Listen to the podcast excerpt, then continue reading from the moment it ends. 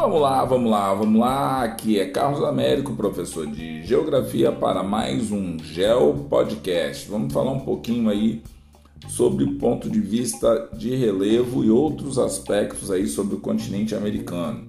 Então, nós temos o Oceano Atlântico e todo um relevo submarino aí com fossas abissais, magma, dorsal meso-oceânica, é, bacias oceânicas, elevação continental, talude, monte marinho, é, ilhas vulcânicas, cânions submarinos, plataforma continental e continente. Então, nessas formações você pode estar tá aí pensando uma série de situações complexas. Uma das que passou aí é a situação do receio de tsunamis no litoral é, brasileiro. É até importante falar isso pelo seguinte: do ponto de vista geológico, quando nós falamos de Brasil e nós temos que falar com uma, um certo cuidado, o que, que são as placas tectônicas? Quando nós falamos de placas tectônicas, é como se você fosse montar um quebra-cabeça. Cada placa tectônica ela tem alguns lugares que elas colidem, que elas se tocam, elas podem é, colidir frontalmente, elas podem se arrastar em direções diferentes e dessas áreas de colisão ou de afastamento das placas tectônicas, nós temos uma série de é, situações distintas. Eu gosto de falar com os meus estudantes que o seguinte é que as placas tectônicas funcionam como se o nosso planeta fosse uma grande panela de pressão. E se esquentasse, esquentasse, esquentasse, não tivesse mais nada para acontecer, ela pura e simplesmente iria explodir. Então, assim, as placas tectônicas, os vulcões, os terremotos, eles não são de um todo ruim, porque eles são a forma com que o nosso planeta tenta se reequilibrar. Lembrando também que nós, nesses últimos é, séculos, temos retirado muitos recursos naturais que estão no subsolo: petróleo, gás natural, carvão, uma série de minerais, e isso daí também tem uma contribuição para o deslocamento de algumas placas tectônicas. Eu não vou falar que placas tectônicas são é, deslocadas porque tira-se muito petróleo de um determinado local, mas vamos tentar fazer um, um estudo é, superficial aqui, mesmo que não científico. Se você tira é, toneladas e mais toneladas de petróleo de um determinado lugar, ou aquilo ali vai ficar desocupado ou vai ser ocupado por algum outro tipo de produto. E isso daí, caso seja feito em vários momentos diferentes da nossa superfície terrestre, pode trazer o que? Um áreas que já possuem um desequilíbrio constante e ficam tensionando uma em direção à outra, quando tem esses, essas mudanças muito abruptas em certas regiões, pode sim estar tá ajudando a afetar essa realidade. Eu não posso afirmar aqui, não sou cientista dessa área, então se algum cientista aí dessa área estiver olhando, ouvindo meu podcast, e tiver alguma questão a questionar, por favor se manifeste. Mas como nós estamos extraindo muitos recursos do planeta Terra, não só da sua superfície, mas também do fundo dos mares e oceanos e também dos continentes, isso em algum percentual pode estar afetando aí as nossas placas tectônicas. Carlos, o Brasil tem terremotos, vários terremotos só que grande parte deles não são sentidos na superfície, são mensurados por equipamentos. Carlos nunca teve nenhum terremoto na superfície, claro que já ocorreram terremotos na superfície, mas nós estamos tão pouco acostumados com isso acontecer em acontecer em áreas urbanas que existem outras áreas no planeta Terra com uma situação é, mais intensa do ponto de vista das placas tectônicas. Ah, então, Carlos, você está falando que nunca vai ter terremoto no Brasil e que nunca vai ter nada. Não. Nós estamos falando aqui de tempo geológico. Tempo geológico é uma outra levada, galera. tudo acontece em tempo geológico em bilhões de anos. Vamos pensar na placa sul-americana como se fosse uma pizza. Não tem pizza que você pega lá, pizza de sabor que você quiser e você pede borda. Pois bem, a borda vem recheada com catupiry. O território brasileiro está longe da borda. Mas quando você vai comer uma pizza, você não come só a borda, você come absolutamente a pizza toda. Então, é o seguinte, se acontece algum tipo de intervenção em uma das bordas da nossa placa tectônica sul-americana, o que, que vai acontecer? Isso daí pode reverberar e trazer algum tipo de.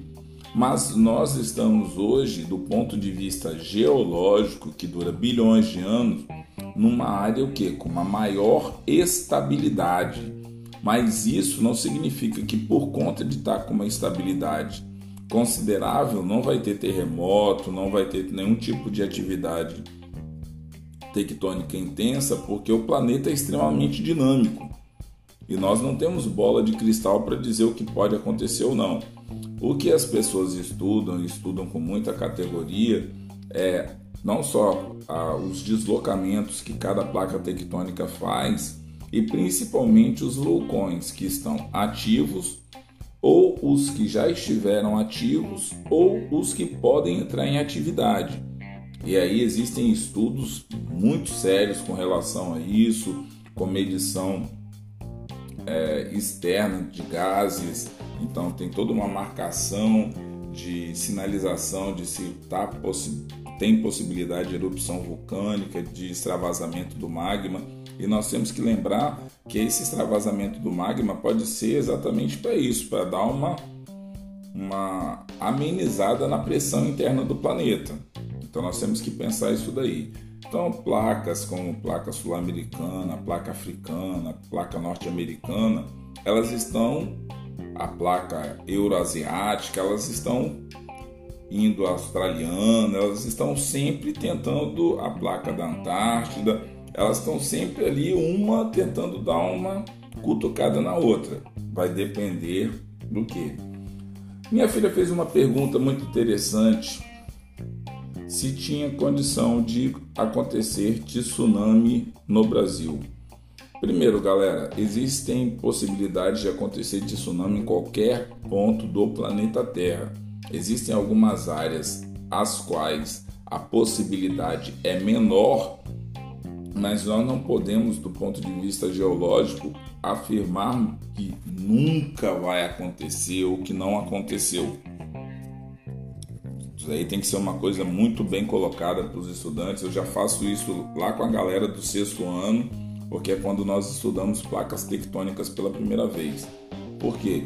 Você precisa ter uma compreensão bem interessante das placas tectônicas, e aí eu uso é, os livros para mostrar quando é, elas estão colidindo, quando elas estão é, apenas passando uma pela outra e quais são os desdobramentos que isso pode acontecer, que são que formas do planeta é, eliminar essa pressão interna, com terremotos, alguns abalos sísmicos, áreas de geysers, entendeu? Vulcões subterrâneos, são formas de o que?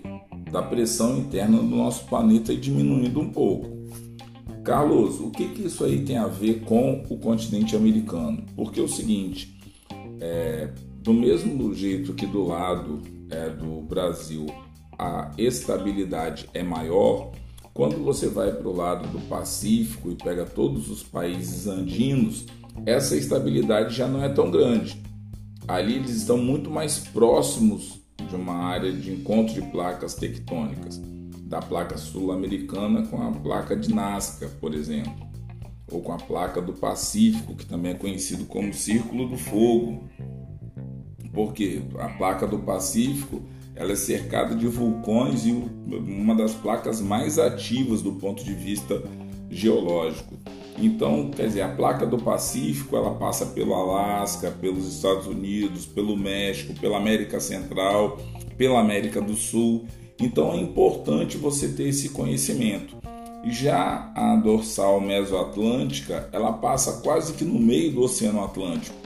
Então, assim, mas que distância aí, salvo alguns é, espaços, entre Europa e África de um lado e o continente americano do outro, tem uma certa, um certo distanciamento.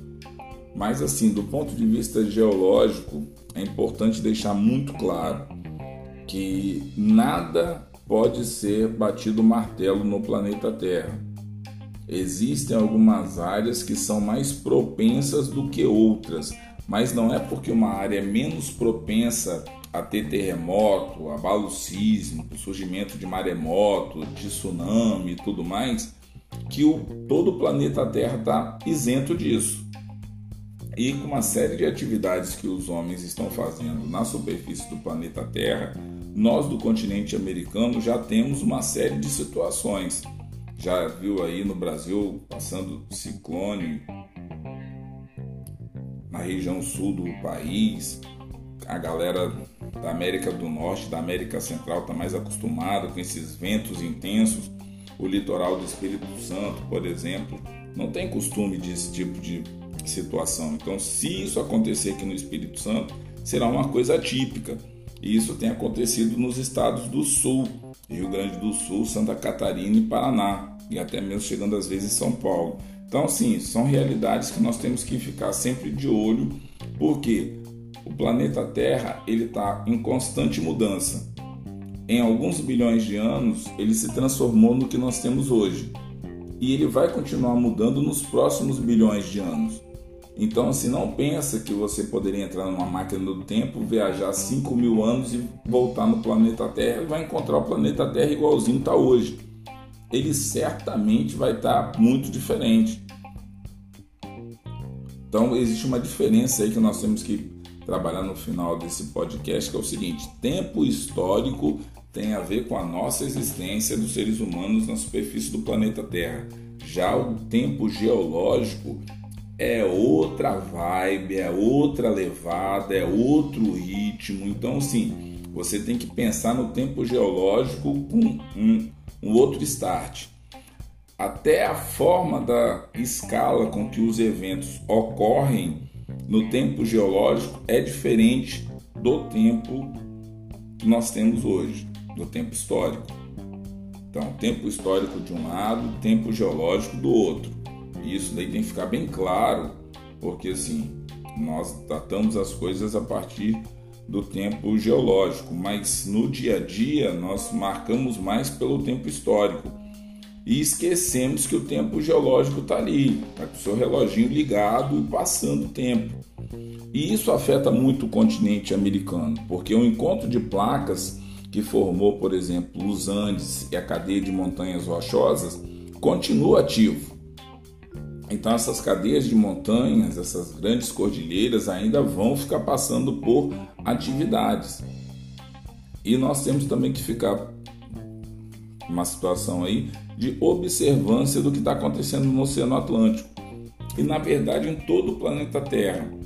Se eu bem não me engano, a tsunami que aconteceu no Japão em 2011 afetou a tábua de marés do planeta Terra durante um ano.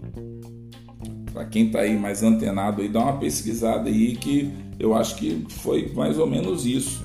uma tsunami que aconteceu no Japão 2011 em 2012 ainda estava afetando a tábua de maré de vários lugares do planeta Terra. Olha só como é que isso daí vai passando para frente. Então, assim, nós temos que estudar o continente americano do ponto de vista geológico e das placas tectônicas, placa norte-americana, placa do Caribe, placa sul-americana, placa de Nazca, placa da Antártica, placa do Pacífico. Quer dizer, todas essas placas com a riqueza que elas merecem, ok?